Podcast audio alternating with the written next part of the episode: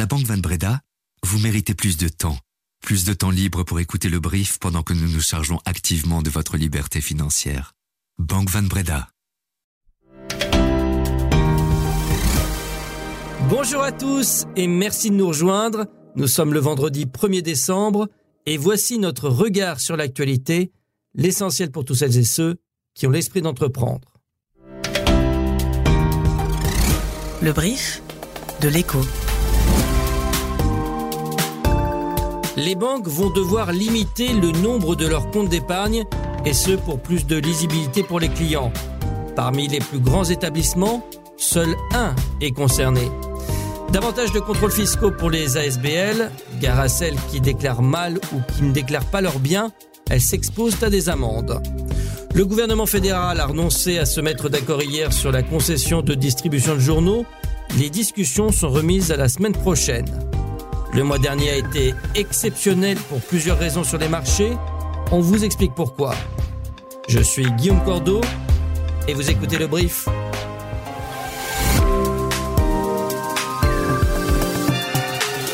Le brief, cette info, dès 7 heures. Les épargnants devraient normalement y voir plus clair sur les produits qu'on leur propose. Et ce, grâce à un nouveau protocole d'accord avec Febelfin, la Fédération du secteur bancaire sur la transparence des comptes d'épargne. À partir du 15 janvier prochain, les banques ne pourront plus proposer que quatre comptes d'épargne réglementés différents au lieu de six actuellement. Le but, éviter que les clients se perdent dans une multitude d'offres.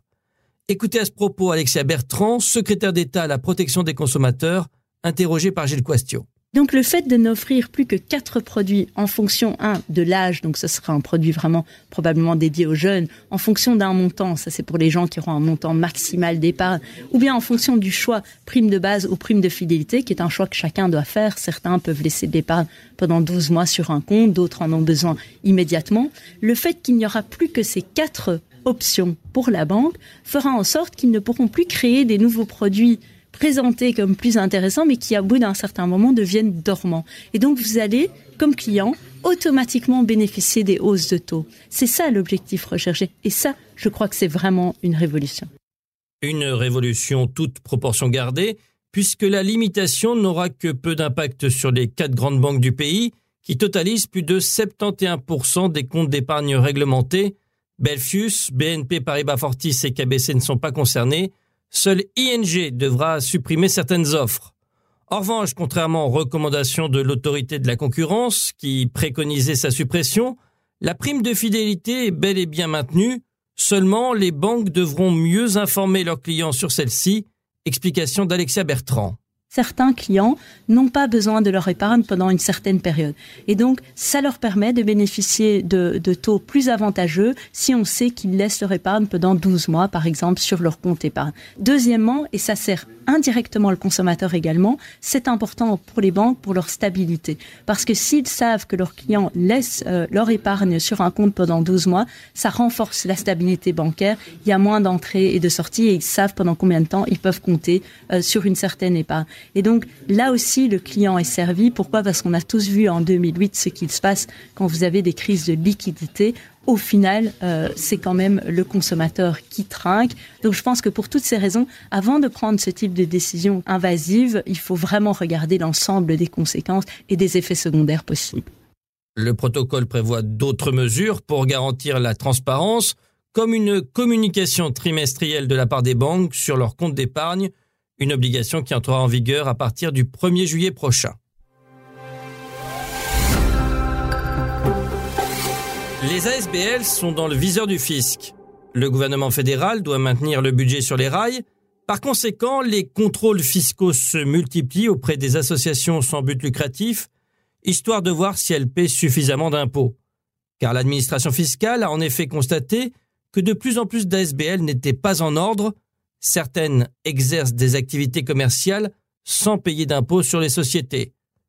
Grâce à ces nouveaux contrôles, le gouvernement fédéral espère collecter 48 millions d'euros supplémentaires. Mais ce n'est pas tout. Certaines associations verront aussi leur taxe annuelle sur leur patrimoine tripler l'année prochaine. Comment ce calcul sera-t-il effectué? Nous avons posé la question à Denis Emmanuel Philippe, avocat associé chez Bloomlow est maître de conférence à l'ULG. Ce qu'il faut savoir, c'est que les ASBL et les fondations ont, aussi leur taxe sur le patrimoine. Et cette taxe s'appelle la taxe compensatoire des droits de succession. Elle s'élève aujourd'hui à 0,17% du patrimoine de l'ASBL ou de la fondation. Il y a d'abord une bonne nouvelle, c'est qu'il y aura davantage de petites ASBL et de petites fondations privées qui vont être exonérées de la taxe. Pourquoi? Parce que euh, le gouvernement entend instaurer un abattement de 50 000 euros. Donc toutes les petites ASBL et les fondations qui ont moins de 50 000 euros de patrimoine, elles vont échapper désormais à cette taxe. Je peux penser à un petit club sportif ou un mouvement de jeunesse, par exemple. Par contre, la moins bonne nouvelle, c'est tous les ASBL et les fondations qui disposent de patrimoine qui sont plus substantiels. Celles-là, elles vont être soumises à des taux progressifs. Alors, je vais vite citer les taux. Euh, entre 50 000 euros et 250 000 euros, le taux est de 0,15%, donc une taxe de 0,15% sur leur patrimoine. Entre 250 000 euros et 500 000 euros, on a une taxe de 0,30%. Et au-delà de 500 000 euros, on a carrément une taxe de 0,45%. Cette taxe, elle va frapper la valeur des actifs de la SBL ou de la fondation. Par exemple, des liquidités qui sont sur un compte en banque, un bien immeuble, du matériel informatique et ou des équipements. Les ASBL qui ne paieront pas leurs taxes sur leur patrimoine seront sanctionnés, 7% d'intérêt de retard. Celles qui omettent de déclarer leurs actifs ou les sous-évaluent s'exposent quant à elles à une amende de 100%. Toujours pas de décision du gouvernement fédéral à propos de la concession de distribution de journaux. Un dernier comité ministériel restreint avait lieu hier avant le départ du Premier ministre Alexandre De Croo pour la COP28 à Dubaï, et aucun accord n'en est sorti. Je rappelle qu'au terme de l'appel d'offres pour le renouvellement de ce contrat, aujourd'hui honoré par Bipost, le SPF Économie a retenu PPP pour distribuer les journaux, Proximi pour assurer le service des périodiques entre l'année prochaine et 2028. En tout cas, Michel D'Alessandro, le patron de PPP, ne s'en cache pas. Si le gouvernement supprime la concession de distribution de journaux, il contestera la décision devant le Conseil d'État. Étant classé premier sur les trois candidats, il parle d'honnêteté dans la procédure, sans quoi il conclura que la concession n'était destinée qu'à Bipost, explique-t-il. Face aux critiques disant que son entreprise n'aurait pas les capacités suffisantes pour reprendre le rôle de l'opérateur postal historique, le CEO de PPP se veut rassurant. Il est interrogé par Michel Lowers. Bien entendu, à ce moment-là, nous aurons tous les moyens financiers pour pouvoir euh, adapter notre appareil logistique à la nouvelle réalité de mobilité à Bruxelles. Quant aux inquiétudes des syndicats de Bipost par rapport aux éventuelles suppressions d'emplois chez l'opérateur postal historique en cas de perte des concessions, Michel D'Alessandro se dit ouvert à diverses solutions. Nous avons euh, dans notre plan, nous avons besoin de 3600 rondes donc tournée de distribution. Euh, maintenant, ça va un petit peu dépendre des négociations qu'on aura avec Bipost. Voilà, on, verra à ce moment-là euh, ce qui est possible. On avait cité le chiffre de 1000 personnes Oui, tout à fait, c'est ce que nous avons en tête, mais euh, ce sera à Bipost de confirmer ce qui est possible ou pas.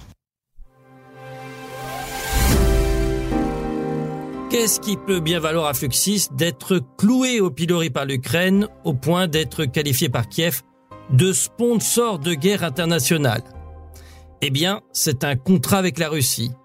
Il date de 2015 et donc a été signé avant la guerre en Ukraine. Il lie Fluxis Belgium à l'entreprise russe Yamal LNG pour le transbordement de 8 millions de tonnes de GNL pendant 20 ans.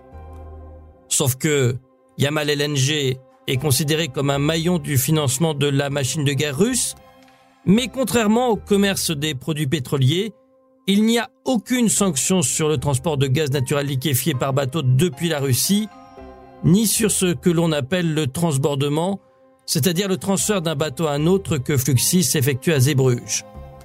Le problème n'est pas facile à résoudre, car si Fluxis Belgium arrêtait d'honorer ce contrat de 50 millions d'euros par an, en le rompant elle-même, elle s'exposerait à des indemnités substantielles envers la Russie et à des poursuites correctionnelles à l'encontre de ses administrateurs. De quoi garder les liens avec l'Ukraine bien au frais. Le CEO de Cowboy, Adrien Rose, fait appel de sa condamnation en France pour travail dissimulé. C'est ce qu'on a appris hier auprès de ses avocats. Les faits remontent à 2014-2016, quand le patron des vélos électriques était directeur général de Tech It Easy, Il faisait alors travailler des milliers de coursiers sous statut d'indépendants, mais le tribunal correctionnel de Paris estime que la société exerçait sur eux une autorité non compatible avec ce statut. Conséquence, Adrien Rose écope de 9 mois de prison avec sursis, d'une amende de 30 000 euros et d'une interdiction professionnelle de 5 ans avec sursis. Des dizaines de milliers d'euros sont aussi à payer à diverses parties civiles, organismes, syndicats et coursiers. Le patron de Cowboy n'entend donc pas se laisser faire dans ce dossier. Pour les marchés, le mois de novembre aura été, sans conteste, un véritable conte de fées, tant au niveau des actions que des obligations. Pour vous donner une idée, à l'échelle mondiale, le Bloomberg Global Aggregate Bond Index, qui reprend tout type d'obligations de qualité à travers le monde, a de plus de 5,5%, affichant sa meilleure performance mensuelle depuis la crise financière de 2008. Et l'indice d'action MSCI World affiche avec une hausse de 9% sa plus forte progression sur un mois depuis novembre 2020. Voilà qui confirme la tradition historique qui fait de ce mois de novembre la meilleure période de l'année en bourse depuis les années 50. Sander Vlassenbroek, vous êtes un de nos journalistes spécialistes des marchés financiers, et si je fais référence à un conte de fées, c'est parce que le récit auquel se sont raccrochés les investisseurs et investisseuses, c'est celui de Boucle d'or et les trois ours. Expliquez-nous cela. Alors aux États-Unis, on parle de Goldilocks, c'est-à-dire boucle d'or en effet. Et pourquoi est-ce qu'on parle de ce scénario en bourse, en tout cas ces derniers mois? Eh bien parce que c'est un peu la direction que semble prendre l'économie. En fait, dans l'histoire de boucle d'or, Boucle d'or s'introduit dans la maison d'une famille d'ours. Elle essaye successivement euh, ce qui s'y trouve pour trouver le parfait équilibre, ni trop chaud, ni trop froid, ni trop grand, ni trop petit. Et finalement, elle s'endort dans le lit du petit ours où elle a trouvé euh, le parfait équilibre. Alors, à la manière de Boucle d'or, actuellement, l'économie américaine semble atterrir en douceur, trouver son propre équilibre et surtout sans causer trop de casse ou de perte d'emploi, par exemple. Et c'est ça, en fait, que les investisseurs apprécient voir en ce moment.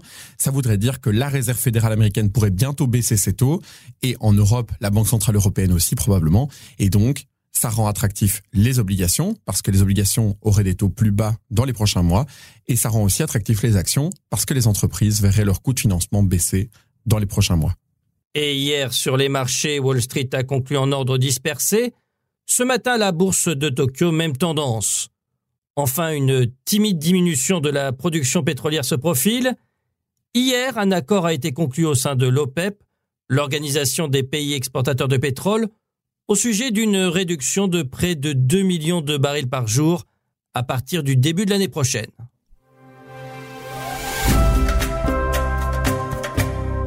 Savez-vous que certains textes et certaines images que vous échangez au sein de votre entreprise ou en tant qu'indépendant sont protégés par des droits d'auteur?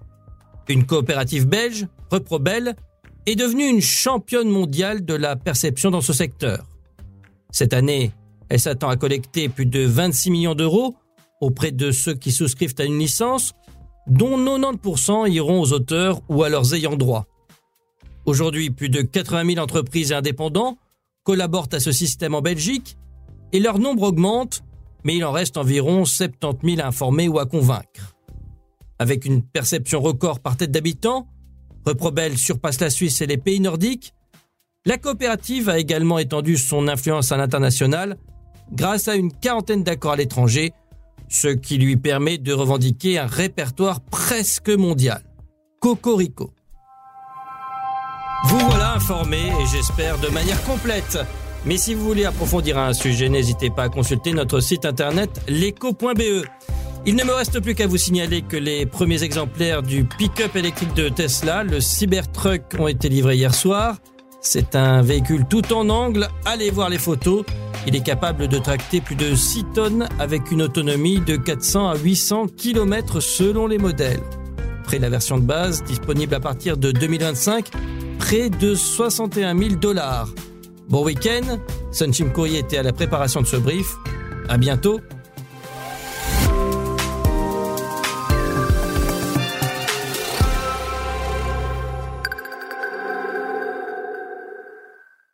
méritez plus de passion. Vous méritez plus d'anticipation. Vous méritez plus d'anticipation de la part de votre partenaire patrimonial pour que vous puissiez toujours rester serein, même quand la bourse s'enflamme. Vous méritez également plus de Banque Van Breda pour votre vie professionnelle et privée. Banque Van Breda, réservée aux entrepreneurs et aux professions libérales.